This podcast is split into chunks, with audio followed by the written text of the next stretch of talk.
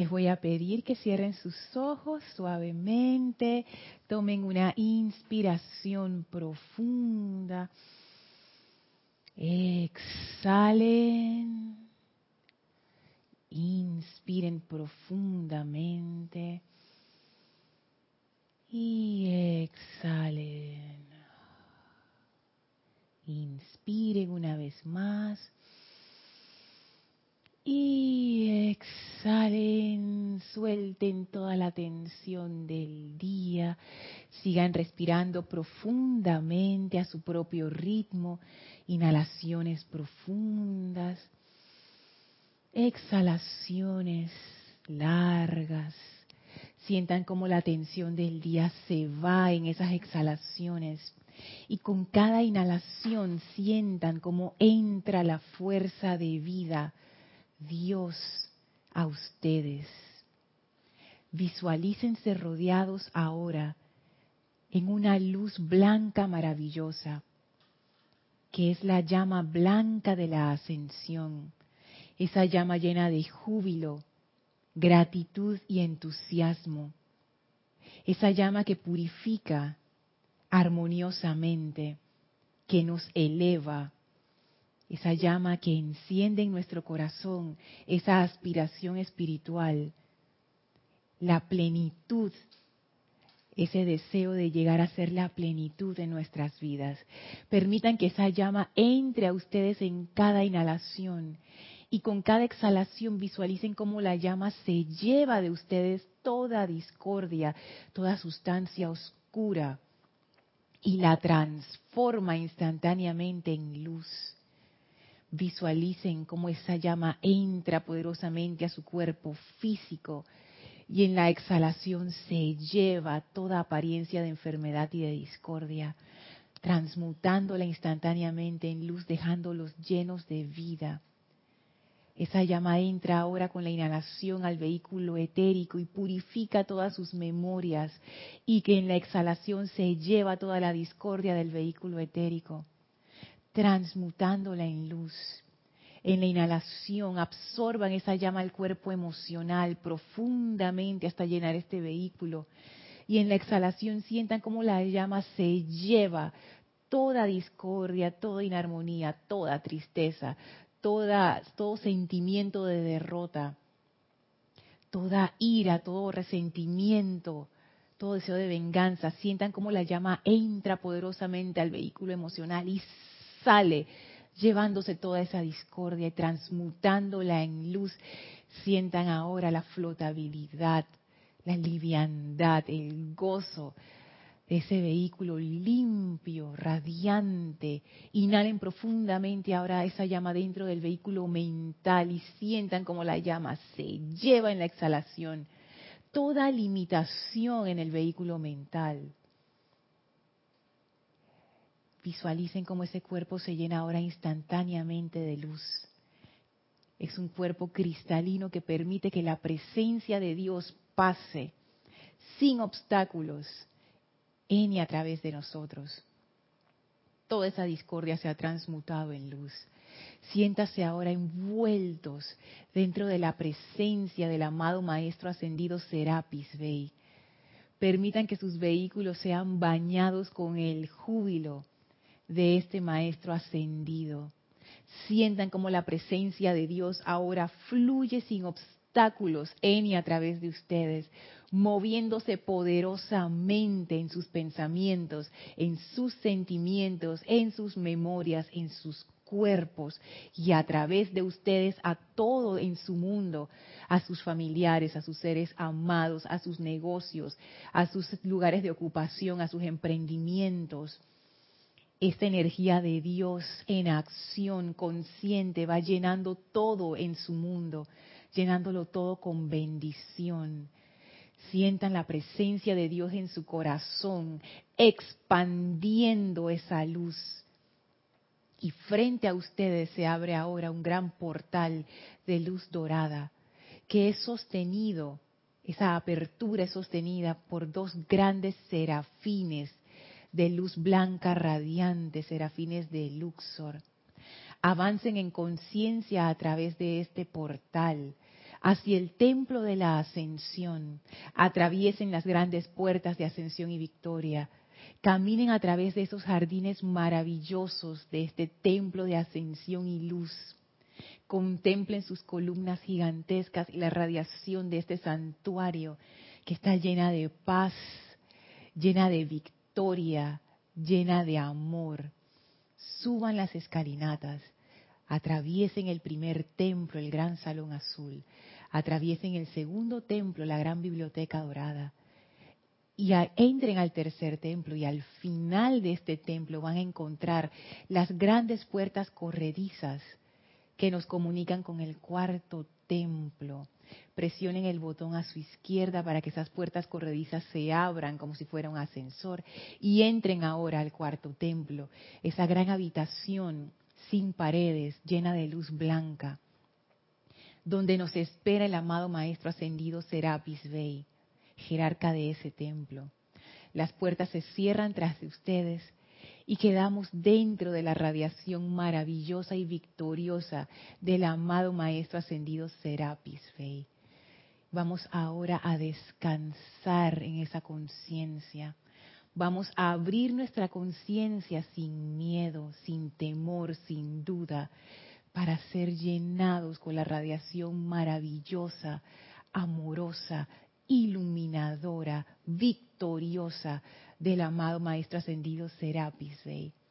Vamos a permanecer en este estado de conciencia, de júbilo y de receptividad mientras dura la clase.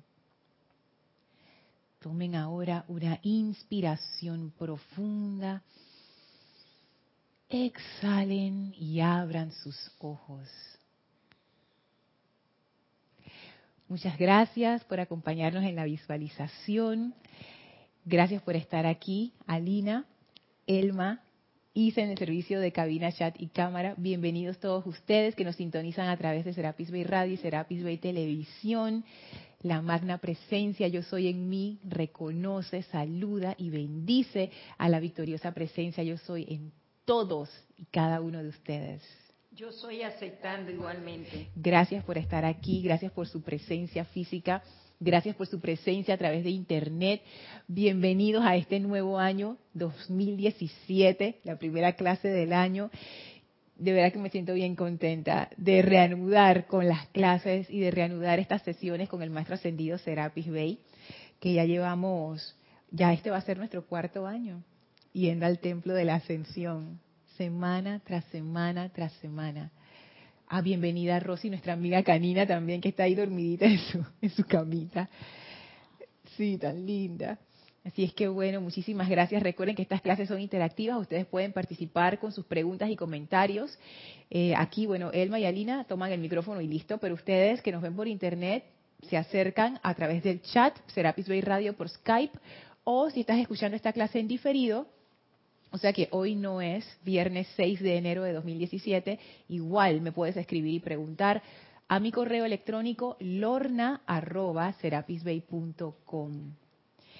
Y bueno, comenzamos este año lleno de buena energía. Eh, de verdad que esa llama de la ascensión es, es una llama, es tan hermosa, de verdad que sí.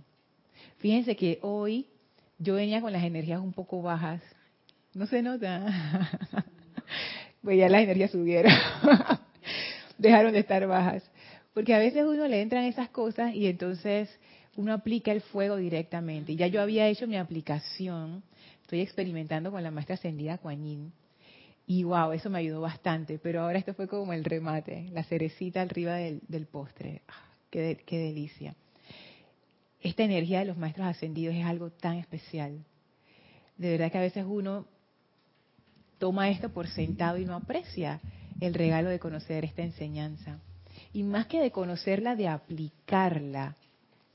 Y de eso se tratan estas clases y se trata la clase de hoy también. ¿Quieres decir algo, Alicia? Sí, este, anoche sentí mucho la presencia de la energía del maestro El Moria.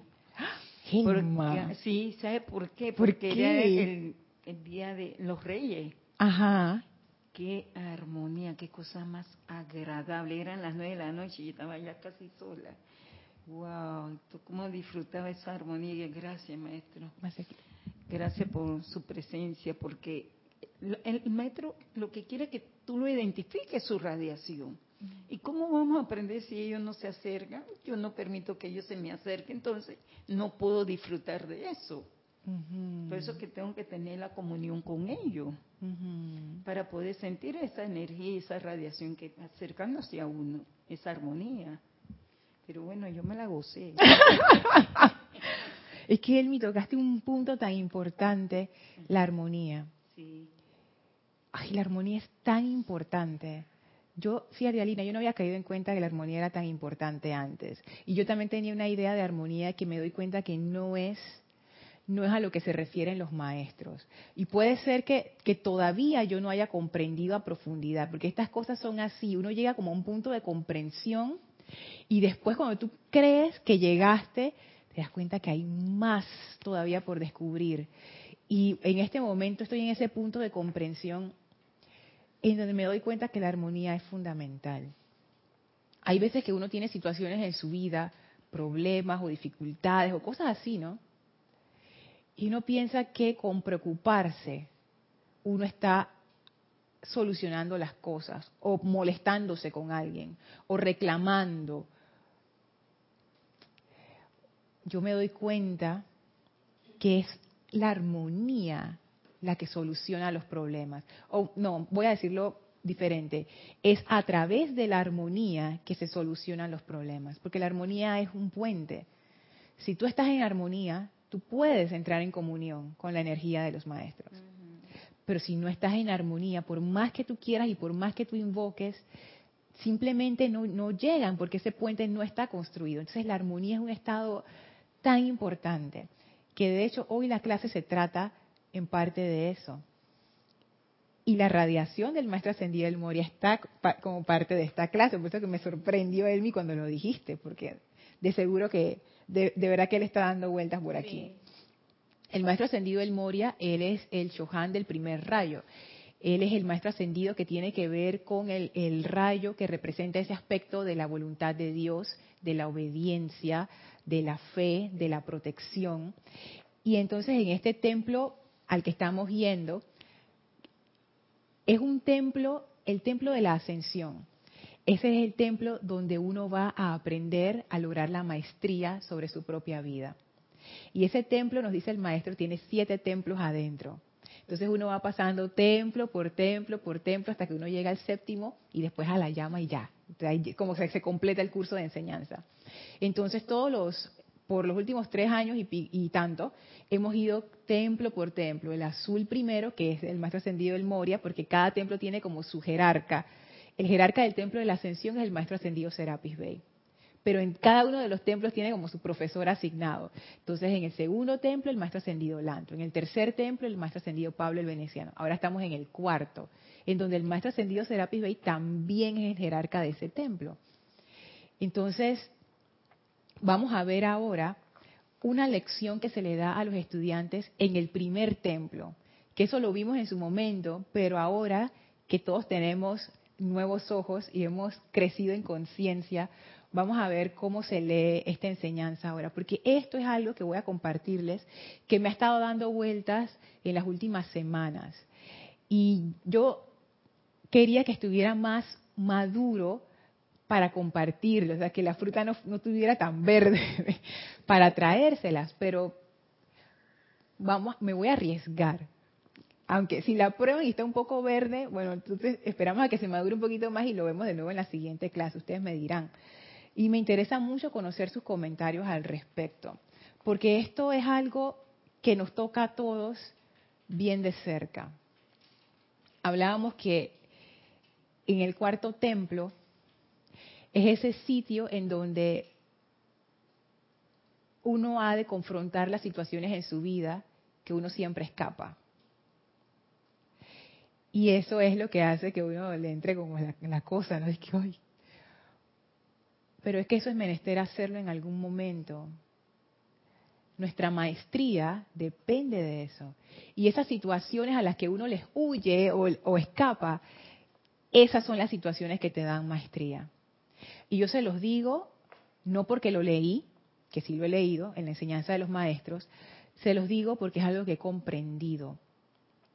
Y es algo que, que en realidad ha sido así. Esas perlas de sabiduría que uno extrae del vivir, las más grandes y las que más me han ayudado han sido de esos momentos que yo he considerado los, los más oscuros. ¿Cómo así, Isa? Coincido con, contigo, yo creo que cuando uno se aparentemente se cae o tiene la gran situación que en el momento uno lo ve como que me llevó la ola y me revolcó y tragué agua y me sacaron así como que. Es donde uno tiene la gran oportunidad de, reflexionar y caer en cuenta de muchas cosas. Y es momento en, en, esas ocasiones de crecimiento si uno así lo quiere porque también uno puede escoger no ver nada y quedarse en el revolgón en la en el lodo el fango y decía que en todo porque me acordaba por ejemplo de la universidad del colegio en la universidad los profesores hablando por mí que de pronto uno decía que este profesor que es, como que el ogro o qué sé yo el demonio no como el que uno le veía así como que este es el que me quiere, este es mi talón de Aquiles. Ese es el profesor que de pronto yo recuerdo más con gran amor y gratitud porque fue el que en un momento dado me fogó, fogó se puede decir. Te forjó. ajá. Y como quien dice, el que estuvo a cargo de ese acrisolamiento de que habla el maestro ascendido del Moria en un momento dado, entonces eso es lo que te ayuda a crecer y a subir un escalón más en un momento dado. y, no, y claro, y no es que no da miedo y no es que a veces uno no se pone como que, tú sabes, pero ya al, al hacerlo muchas veces, ya esa parte del miedo va bajando y entonces ya uno recibe esas situaciones con otra conciencia. Y no es que el golpe sea suave. igual uno no debe haber recibe el golpe, pero ya uno está más consciente y no te caes con el golpe, sino que tú estás viendo, oye, ese golpe de dónde vino. Yo lo generé. ¿Qué fue lo que yo hice? ¿Qué pasó esta situación? ¿Por qué yo estoy en esta situación? ¿Qué se dio? Entonces ahí empieza la invocación y ese pedido por comprensión, comprensión iluminada, para entonces poder resolver. Porque si no la cuestión no se resuelve. Y esa es la cuestión. Y después te vuelve de nuevo, y vuelve de nuevo, y vuelve de nuevo. Esas cosas de nuestras vidas que se repiten una y otra vez, que uno piensa y que esta vez sí, de repente viene la cuestión de nuevo. Es que no hemos comprendido. Porque si hubiéramos comprendido, ya lo hubiéramos solucionado. Y si no se ha solucionado, quiere decir que no hay esa comprensión. Y la lección no está aprendida y ha de repetirse. Entonces, todas estas cosas he estado, he estado pensando. Y estaba pensando especialmente en el tema de la rebelión. Sabrás, Helma, el tema de la rebelión. Y ese tema de la rebelión es un punto que se toca en el primer templo. Y yo me preguntaba, ¿qué cosa, no? Que en el cuarto templo vuelve a salir ese tema. Y es que yo creo que ahora hay otra conciencia o hay como otra pieza del rompecabezas que nos permite ver ese tema con nuevos ojos. Yo pienso que puede ser otro tipo de rebelión. También puede ser. por qué? Porque aquellos eran comunes, ¿no? Sencillo. Esa es otra, que hay que buscarlo y para verlo. ¿Tú sabes que puede ser? Dice Isa, otro nivel. Puede ser. Por, como los juegos de video. Puede ser. Porque saben que puede ser, puede ser otro nivel porque esta rebelión, esto que quiero compartir hoy con ustedes, es como tú dices, Elmi, no es rebelión hacia algo, o sea, no es una rebelión hacia una persona, hacia una cosa, una situación. Es como, es como el mismo núcleo de eso. ¿Por qué se da eso? ¿O cuáles son los efectos? ¿Por qué los, los maestros nos dicen tanto? Y ellos sí que lo dicen, sobre todo el maestro ascendido Saint Germain. La obediencia es necesaria, con rebelión no van para ningún lado. Es más, déjenme leerse lo que yo hasta copié unos pedacitos aquí en el, en el celular para traerlo, porque me pareció tan interesante como el maestro lo decía. Esto está en instrucción de un maestro ascendido en el discurso 11. Y dice el maestro ascendido San Germain, la razón por la cual hablo de esto es porque la obediencia es la más importante de todas las cosas. Nada destruye tanto la atención como la rebelión interna, ya que no solo se revela ante lo externo, sino ante lo interno también. Voy a volver a leerlo porque esto del maestro, esto del maestro es importante. Dice así el amado San Germain. La razón por la cual hablo de esto es porque la obediencia es la más importante de todas las cosas. Fíjense, nada destruye tanto la atención como la rebelión interna, ya que no solo se revela ante lo externo, sino ante lo interno también. Esa selección, cuando yo la leía antes, a mí me causaba rebelión, porque eso de la obediencia yo lo asociaba con eso de que tú me tienes que hacer caso, pórtate bien. Ser sumisa. También. Más cerquita al micrófono, porfa. Sí, está encendido, sí. Te acercas más así. a la mente, algo así como humildad. No sé por qué. La humildad tiene bastante que ver. Y sabes que la humildad, yo, yo he llegado a verla no como la gente la ve normalmente, es porque hay muchas formas de, interpretar humildad, porque cada quien tiene como su propia definición. Hay gente que interpreta la humildad como una persona de escasos recursos. Ay, mira qué humilde. No. Hay gente que piensa que la humildad es lo que decía Elma, sumisión. Siempre estás así, y bajo por ahí, que, ay, qué persona tan humilde, nunca dice nada y todo el mundo le pasa por encima. Qué humildad. Yo he llegado a darme cuenta que la humildad y ojo, que esta es mi percepción, esto no quiere decir que eso es la verdad, sino que eso es como yo lo veo. La humildad realmente es como que tú sabes quién tú eres, pues. Y ya. Yo lo veo como un campo de florecitas silvestres, una gran pradera de florecitas silvestres. Todos nosotros somos esas florecitas silvestres, comunes y corrientes. Sin embargo, cada florecita es única. Nunca jamás hubo una florecita como esa y jamás habrá otra florecita como esa. O sea que al mismo tiempo que es común y corriente, porque todos somos florecitas igual, somos increíbles y únicos. Entonces darte cuenta de eso, que a uno no se le sube ningún ego a ninguna cabeza si, yo soy una florecita más. Soy una florecita más. Especial, sí, única, igual que todas las demás florecitas. Yo también veo la humildad como, por ejemplo, eh, Más cerquita, para que se escuche bien. Hemos cometido tantas equivocaciones, hemos estado en una zona de confort y todo. ¿Qué pasó? No se escucha bien. Ah, espérate, que no se escucha bien. El, te van a cambiar el micrófono. Mira, hacemos un cambio aquí rápidamente. Ajá.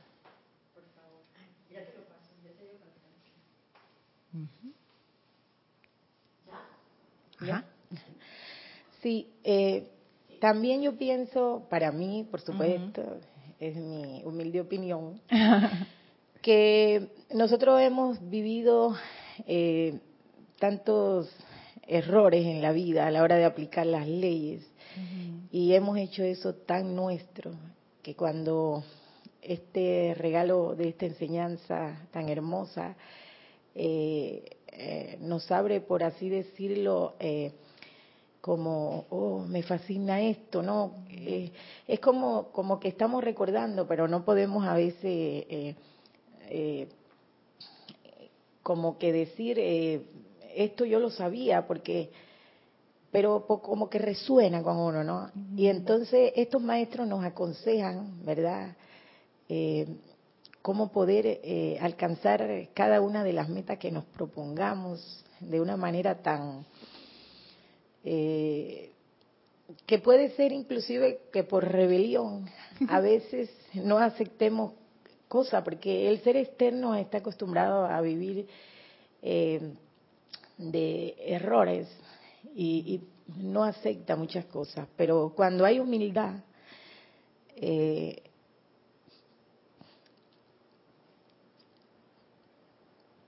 empezamos a aceptar y a guiarnos por esta enseñanza tan hermosa.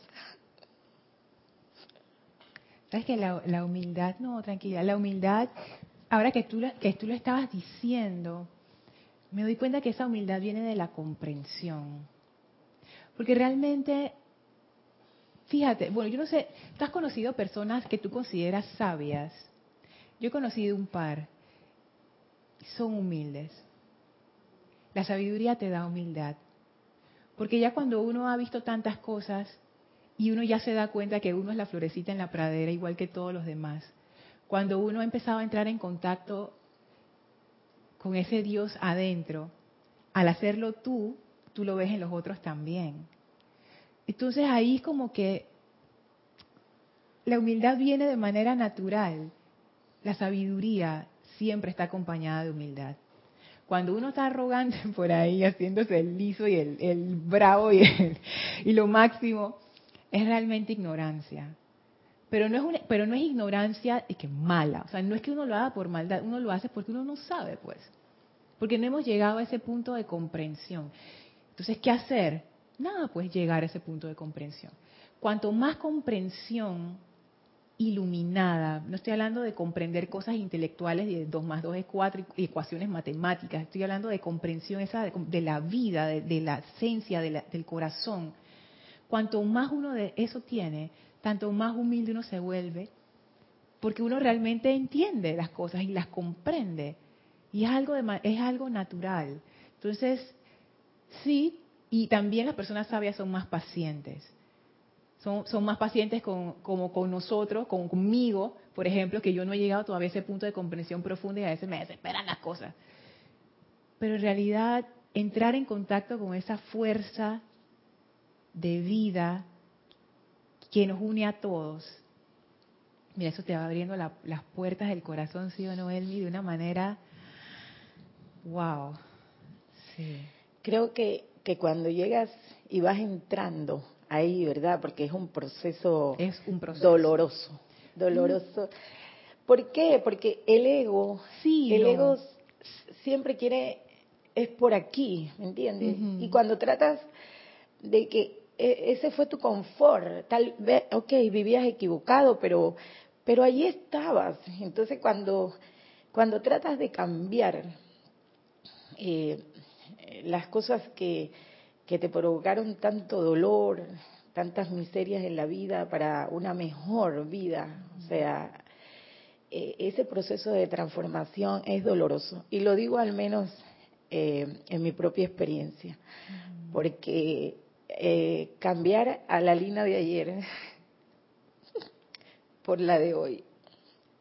Ha sido muy doloroso, pero, pero cada vez uno se siente mejor, uno se siente mejor porque es casualmente ese nacimiento del Cristo, cuando uno eh, quiere manifestar verdaderamente su esencia. ¿Quién soy yo? Yo soy un ser divino, así lo decía Jesús. Vosotros sois dioses. Así que entonces uno trata de sacar esa belleza de uno, ¿verdad? Independientemente de, las memorias que están ahí, que eran esa muchacha guerrera, esa muchacha no, no entiendo nada, yo, yo siempre tengo la razón, y ir haciendo todas esas transformaciones, ¿verdad? Vas entrando a una nueva forma de vivir que es hacer la voluntad del Padre. Las personas a veces piensan que hacer la voluntad del Padre, eh, pues no es bueno, ¿verdad? Porque no quieren mm. salir de la zona de confort. Pero sí, la verdad es que por experiencia propia mi vida ha cambiado y continúa cambiando y yo siento más plenitud de todo. De verdad que estas enseñanzas son tan maravillosas que bueno, yo tengo seis hijos, trato de hablarles sobre muchas cosas, tal vez son jóvenes, tienen cosas que experimentar, tengo una niña que está aprendiendo también y, y cuánto me gustaría que ellos aprendieran, porque estas enseñanzas mm. llegaron en este momento de mi vida que yo tal vez estaba preparada, pero yo hubiese querido que llegaran a mí. todo el mundo dice eso, todo el mundo son tan hermosas que, que, que, yo nunca me he leído libros que, que me inspiraran tanto, que, que, que, a veces yo quisiera leer y leer y se pasan las horas y tengo que hacer esto, pero es que eh, esto es, son libros tan hermosos y, y la práctica, sí sé que la práctica es un poco lo más difícil, ¿verdad?, de la enseñanza, pero, pero uno va tratando todos los días, todos los días. Tal vez no lo hiciste bien hoy, pero mañana hay una nueva oportunidad. Ahí entra la, mm. la diosa de la oportunidad, cuando ella habla de las oportunidades que se nos ofrecen cada día y de, esto se trata la vida. Y yo estoy tan entusiasmada con esto, de verdad que me cambió la vida. Chévere. Sabes que, que los chicos aprenden es por el ejemplo. Y si ellos han visto tu transformación, ya ellos están aprendiendo. Aunque no te lo digan, porque cuando uno es adolescente, mira, yo me recuerdo mis tiempos, yo era... Ah, ah, pero bueno, uno todavía, como tú dices, uno está aprendiendo, uno está chico, uno no entiende muchas cosas. Ya cuando uno crece un poco y uno comprende, entonces uno dice, ah. Pero ahí eh, se aprende, y no solamente a tus hijos, sino a la gente a tu alrededor. Porque realmente es poco lo que uno puede decir acerca de la enseñanza, pero es mucho lo que uno puede contribuir con el crecimiento de otros a partir del propio ejemplo. Eso es la mejor manera, porque no hay sermoneo, lo que hay es la demostración. Entonces, eso es, es bueno. Así es que, bueno, gracias por compartirlo con nosotros. es un proceso y es cierto, cuando tú dijiste que era doloroso, sí, porque es menester dejar ir esas cosas, como tú decías, ¿no? que están en tu zona de confort. Y darte cuenta que cosas que te acompañaron mucho tiempo, si tú quieres entrar a esta nueva fase de tu vida, se tienen que quedar.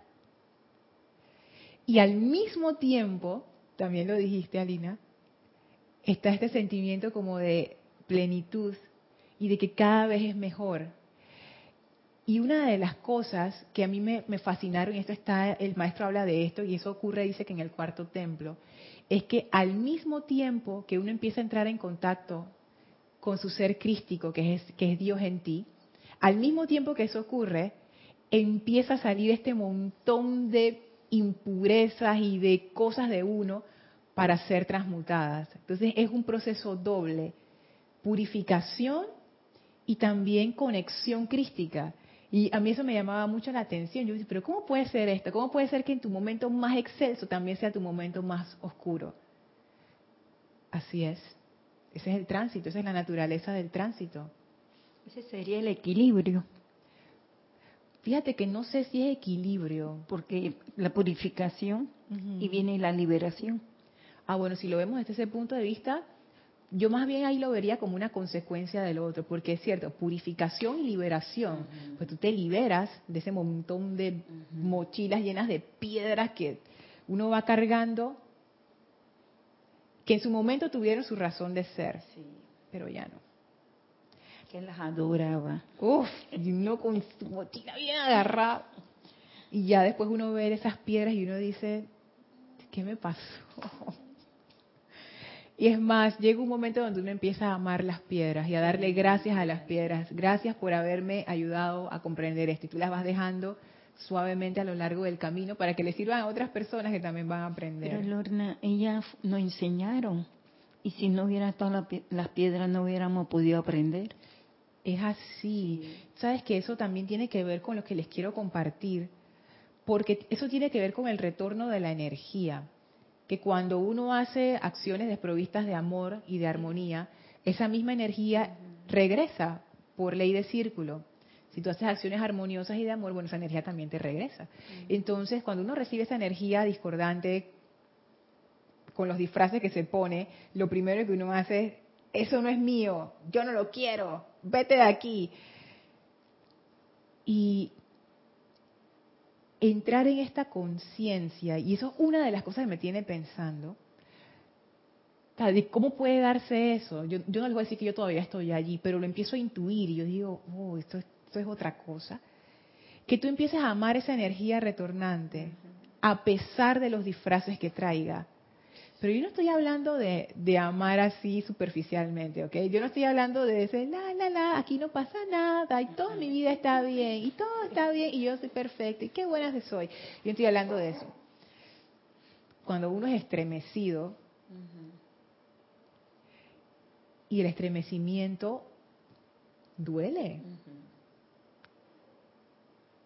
En ese momento que aflora el amor, eso es algo que yo todavía no comprendo, pero lo intuyo. Y yo siento que eso es clave. Ese es, es como ese verdadero amor del cual hablan los maestros, que ellos dicen, que ellos le dicen amor divino para hacer la diferenciación con lo que nosotros pensamos que es amor. y me doy cuenta que hay algo más ahí, que todavía no puedo captar del todo, pero está la posibilidad del amor en esas situaciones. ¿Quería decir algo, Kira? Sí. Ocho. Ocho. No sé, eh, yo estaba en la oficina escuchando, no sé qué tan desfasado está el, tiempo, pero hablaba de, que cuando uno siembra eh, con sus actitudes armoniosas, armonía, entonces cosecha armonía. Y si es lo contrario, obviamente vas a cosechar lo contrario, inarmonía. Entonces pensaba yo en esas situaciones en que uno se, da cuenta de que, wow, yo quiero comenzar a sembrar armonía. Y voy sembrando armonía, pero aparentemente me está regresando inarmonía.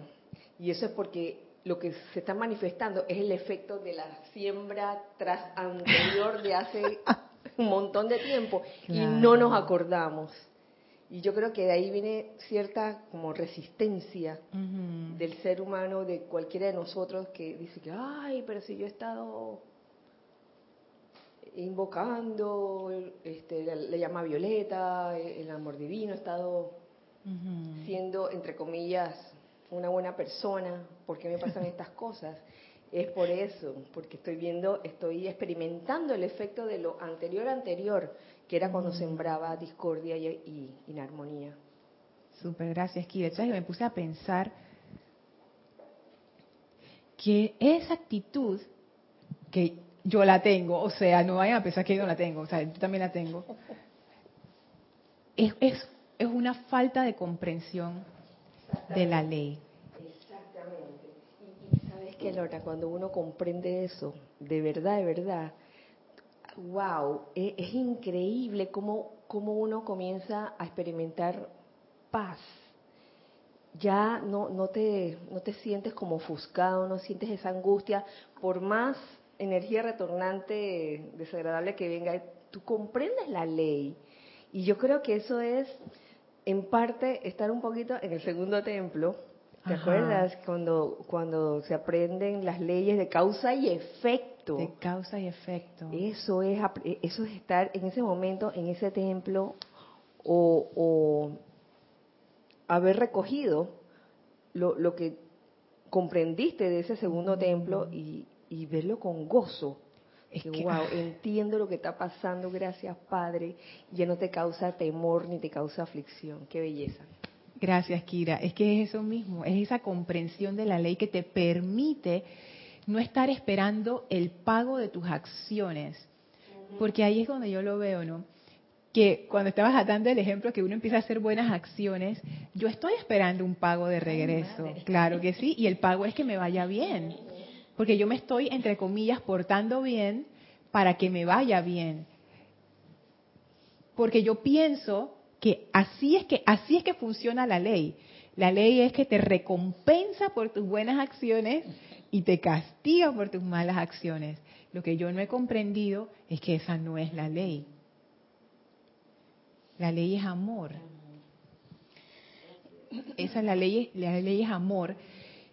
Y lo que decía Kira, cuando uno llega a esa comprensión, pienso yo, ya tú no estás viendo si lo que te está llegando es discordia o armonía, lo que te está llegando es Dios. Punto. Y el gozo es un distintivo de alguien que ha llegado a esa comprensión. No importa lo que venga, si es armonía se recibe con felicidad, si es discordia se transmuta con amor, no importa. Y es, es liberación, es paz. Ya no estás peleando contra la vida, tú eres parte de la vida y te sientes, has llegado a esa comunión en donde tú eres, tú eres esa vida fluyendo. Ya no hay miedo. ¿Qué miedo va a haber? si yo soy uno con esa vida, no importa el disfraz que tenga. Wow, eso es la comprensión de la ley. Dime, Alina. Como decía el arcángel Saquiel, que lo estuve leyendo hoy, ah, que decía... Más cerquita. Ajá, eso, ahí. Decía el arcángel Saquiel que cuando una energía venga a ti, ¿me entiendes? Eh, que la trates con amor porque esa energía en un principio, ya sea generada por ti o, que venga hacia ti, dice él que hay muy pocos focos en esta octava que eh, están preparados para esto, ¿no? Para redimir esta energía. Eh, esta energía tan pura, ¿verdad? Que nosotros por nuestra llama trina, ¿verdad? Eh, esa fuerza magnética, atraemos esa energía, esta energía al servicio de nosotros, la calificamos mal, y ella busca eh, cómo volver, ¿me entiendes?, a esa pureza. Y por eso es que nosotros, eh, con todo esto que hemos hablado y todo, eh, ya la aceptamos con amor. Y, una cosa práctica que puedo contarte en cómo responder a la vida con amor práctico es, por ejemplo, eh, eh, trato de ponerlo en práctica, pero conscientemente, ¿ok? No es que... Eh, sobre una, unas diferencias que tuve en la vida, ¿no? Unas diferencias. Y, y tal vez en otro momento de mi vida me hubiera molestado porque me hubiera sentido atacada, ¿no? Eh, pero fíjate que no. Cuando pasó todas estas cosas, eh, no sentí nada por la persona sentí fue compasión. De hecho, llegó un momento después de ese de que sucedió esta cuestión, esperé cinco meses y fui donde la persona que la quiero mucho, porque mi amor no disminuyó, al contrario, sentí tanto gozo al, al eh, ir a donde ella y decirle, sabes, no me debes nada, te libero de cualquier cosa. Le dije así con estas palabras. Y no sé qué fue lo que pasó, que en unos momentos esta persona de estar deprimida saltó de la cama y se puso a lavar. la liberé porque conozco la ley del círculo. Y todo lo que le pasó que ella en esos cinco meses le pasaron cosas fuertes. Le hablé de esto. Le dije, si tú haces algo pensando que me haces daño, hay una ley del círculo. Toda energía que tú uses retorna a ti y con más fuerza, porque ella cuando sale recoge todo lo que vibra eh, con ella y regresa a ti con una fuerza que, que a veces nos preguntamos por qué, ¿me entiendes? Porque analízate, revísate, ¿qué no estás haciendo bien? y sentí gozo, mira. En otros tiempos hubiera pensado, ¿qué voy a hacer yo? No necesito de esta persona. Esta persona necesita inclusive de mí. No, no, no. O sea, ese ego alterado de yo siempre tengo la razón. Pero no. O sea, yo traté de hacer las cosas de una forma diferente, ¿me entiendes? Y me resultó, me sentí bien y liberé a esta persona y hoy en día te digo que mi amor no disminuyó, al contrario, la quiero mucho, la voy a ver. Casualmente dijo que me venía a visitar y estoy contenta esperando que me visite. Mm. Eso es ponerlo en práctica, porque eh, a veces decimos, ¿cómo redimir energías? Y es verdad, o sea, vienen a ti experiencias, ¿me entiendes? A ver cómo tú respondes ante ellas. Creo que esto, esto se trata del sentido de la práctica, no sé qué piensas. Es práctica, es práctica, o sea, estas cosas uno las lee, pero no es hasta que te pasa la cuestión Y tú tienes esa oportunidad de redimir que comprendes. Porque hay cosas así, cosas que yo he leído que no he comprendido hasta que me pase una situación y yo digo, ¿sabes qué? Esta vez voy a hacerlo diferente. No voy a reaccionar como siempre reacciono, me voy por la otra opción. Lo que dicen los maestros, a ver qué pasa, de repente funciona y ocurren estas cosas. Hay veces que fallo en la aplicación y yo me doy cuenta, pero hay veces que me va bien con la aplicación, como que logré darle en la cuestión, yo mira y comprendí algo allí. Y no solamente tú liberas a la otra, a la persona, en tu ejemplo, tú te liberas tú. ¿Por qué uno hace cosas entre comillas malas? Porque no comprendemos la ley. Porque la ley no es yo hago cosas buenas y me recompensa cosas malas y castigo. La ley es amor. Cuando uno llega a esa comprensión del amor, ¿por qué yo voy a lastimar a alguien que amo? Tú no lastimas a las cosas que tú amas. A las cosas que tú amas, tú las quieres y las cuidas y las tienes cerca. A las cosas que uno no ama, uno las aleja y las trata mal. Entonces, cuando uno trata mal a alguien, es que no comprendemos. Pues si comprendiéramos, no lo haríamos. Así es que eso, gracias por la experiencia, eso es importante. A ver cómo ando de tiempo. Ok. Voy a leerles esta, todo el párrafo y luego lo vamos a ir viendo poco a poco. Antes de leerlo, quiero dejarles la idea semilla para que entonces lo veamos con esta nueva luz acerca de eso de la rebelión y de la obediencia, que tiene que ver con la redención de la energía, porque ahí es donde uno experimenta la mayor rebelión, cuando te llega la energía discordante. Ah, porque si todo fuera armonioso, ahí uh, estaríamos todos felices y nunca pensaríamos en esta enseñanza jamás. Entonces, la rebelión, según yo lo estoy viendo ahora, es una resistencia interna que surge por cualquier razón, puede ser miedo, puede ser una cosa que uno tiene en su conciencia desde hace mucho tiempo. Y es una resistencia. Por ejemplo, imagínate que tú estás en una situación donde te hicieron algo que tú consideras que es una injusticia. Vamos a decir un ejemplo, estoy eh, imaginándome un ejemplo. Dos personas hicieron un acuerdo de negocios.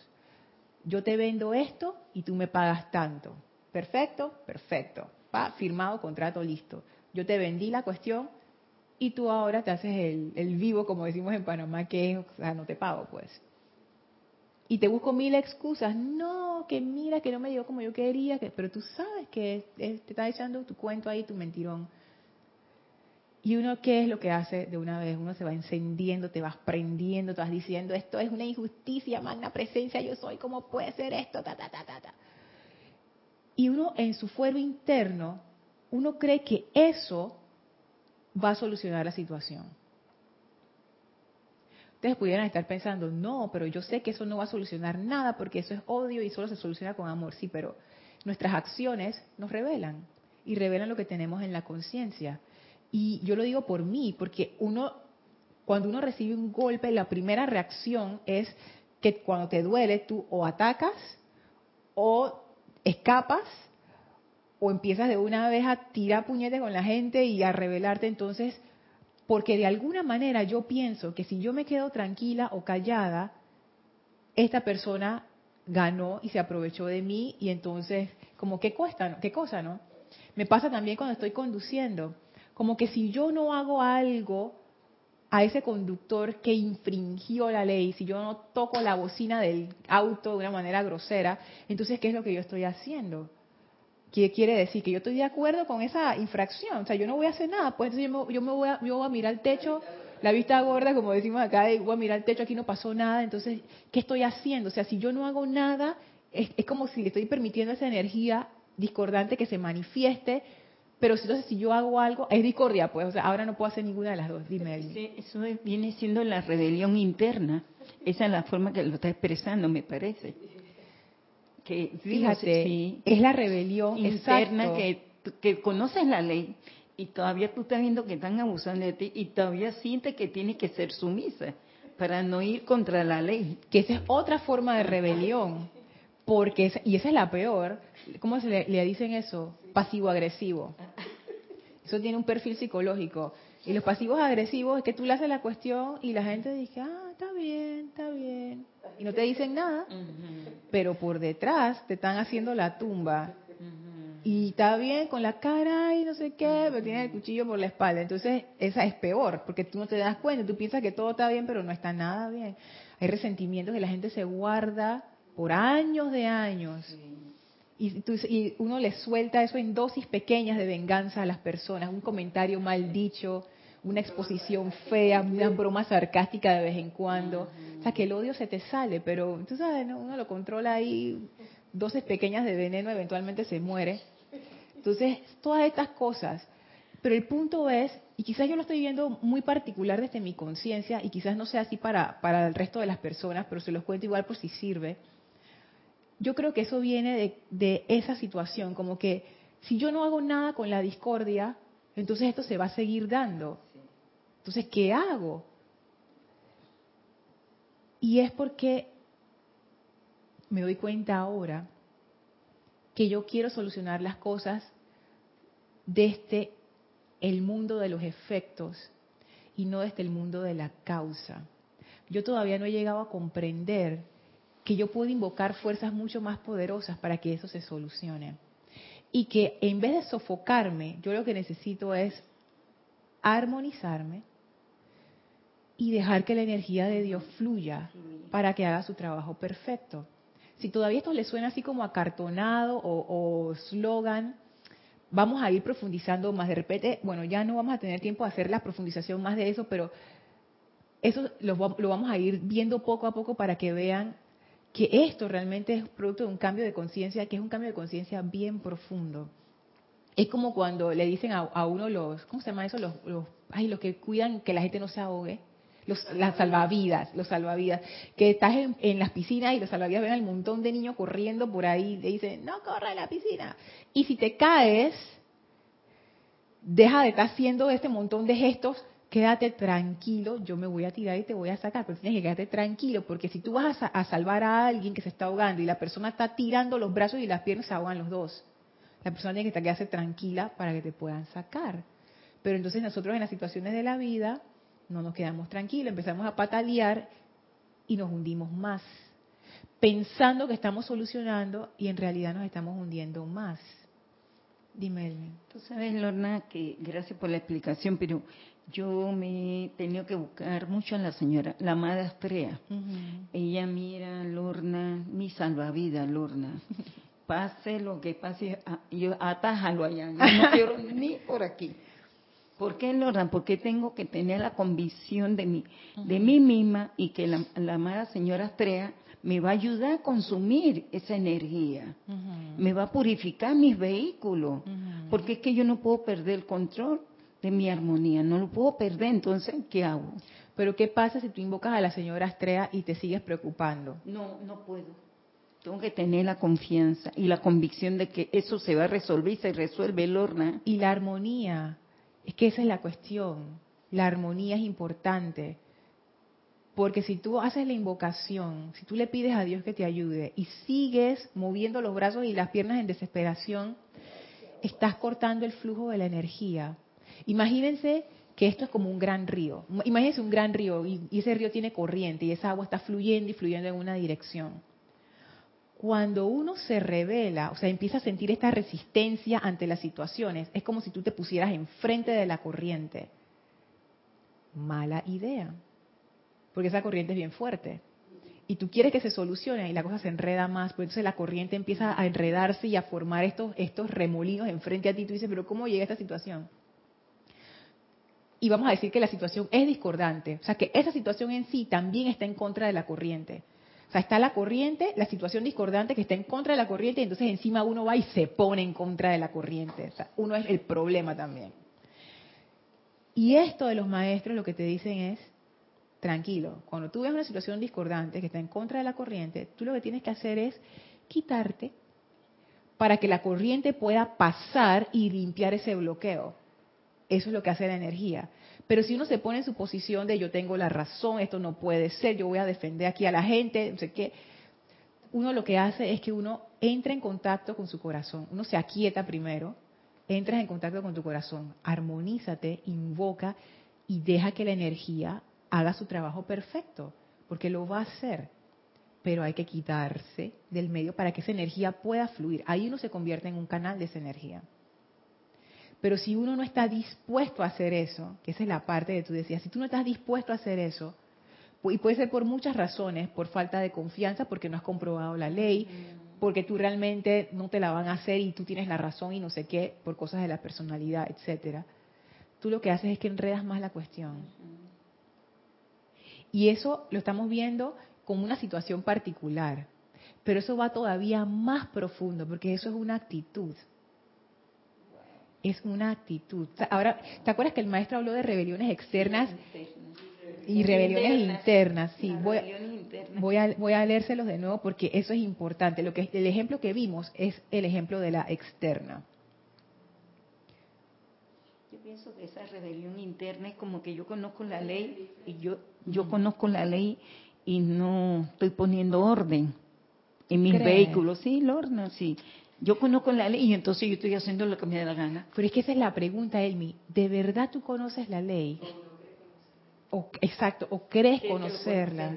Y estoy haciendo cosas que no debe ser. Porque, bueno, según mi forma de verlo, cuando uno dice yo conozco la ley, no es que tú la leíste en un libro, es que tú realmente comprendes el mecanismo, tú comprendes cómo funciona la cuestión.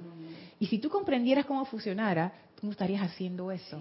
Pero si lo estamos haciendo, es que no lo entendemos, no lo comprendemos. Dice el maestro, la razón por la cual hablo de esto es porque la obediencia es la más importante de todas las cosas. Nada destruye tanto la atención como la rebelión interna, ya que no solo se revela ante lo externo, sino ante lo interno también. Ahora hemos visto rebelión externa, pero vamos a ver la rebelión interna, ya será en la próxima clase.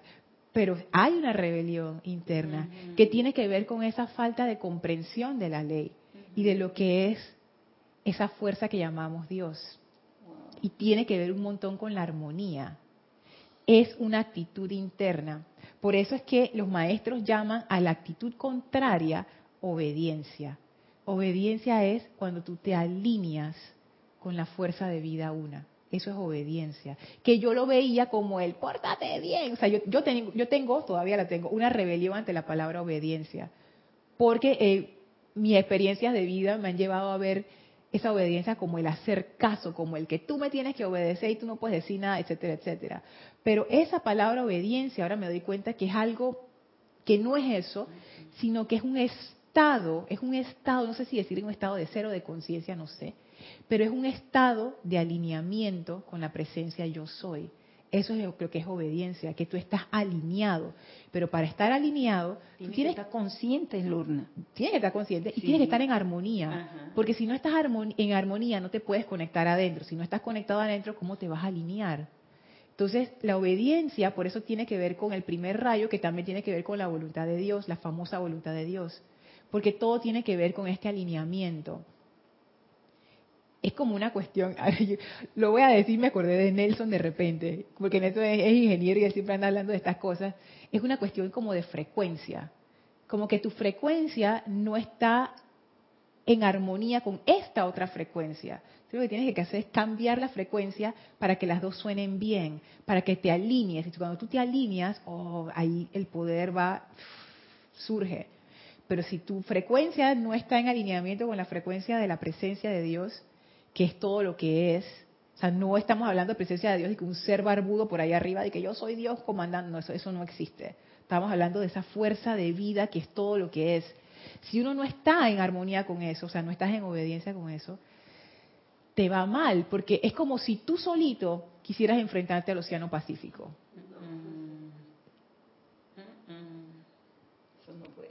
Sea, tú solito, ser humano, te tiran en medio del Océano Pacífico. Dices que yo me voy a enfrentar al Océano Pacífico. Ay, ¿qué, ¿qué, estás haciendo? Porque tú no comprendes, no comprendes, no comprendemos. Y por eso hacemos esas, esas bravuconadas, temeridades, que locuras, son locuras, sí. Dime. Sabes, Lorna, que desde mi conciencia me he dado cuenta que parte de esa rebelión, tanto interna como externa, vienen de dónde está mi atención porque en mi caso muchas veces está relacionado en que me la creo, ya sea desde la parte de mi vehículo mental, mi vehículo emocional, puede ser mi vehículo etérico también, y estoy liderando en un momento dado desde alguno de esos. Entonces, eh, gracias Padre, porque yo quedo en la cuenta de que al comprender desde mi verdadero ser, que es esa presencia yo soy, entonces como que cambia la perspectiva. Y ahí ya como que no hay esa pelea o esa rebelión porque, hey, yo soy es todo. Entonces, cógelo con calma. Es que Isa, lo que tú acabas de decir es una pista que da el maestro. Él decía, no hay nada que destruya tanto la atención como la rebelión interna. Eso es importante porque el maestro nos está dando una clave. ¿Cómo yo sostengo mi atención en la presencia? Ahí hay una clave. O sea, todo está amarrado. El tema de la rebelión con la obediencia, con hacer la voluntad de Dios, con la armonía, con la atención. Todo eso es, como parte de, de, un mismo rompecabezas. Solo que cuando uno ve la piececita aquí, la piececita allá, uno dice, ¿qué tiene que ver la armonía con la obediencia y con la voluntad de Dios y con esto de la atención? Pero cuando tú empiezas a armar la cuestión, tú te das cuenta que los maestros realmente están hablando de un estado de conciencia que tiene diferentes facetas, pero es una sola cosa integrada.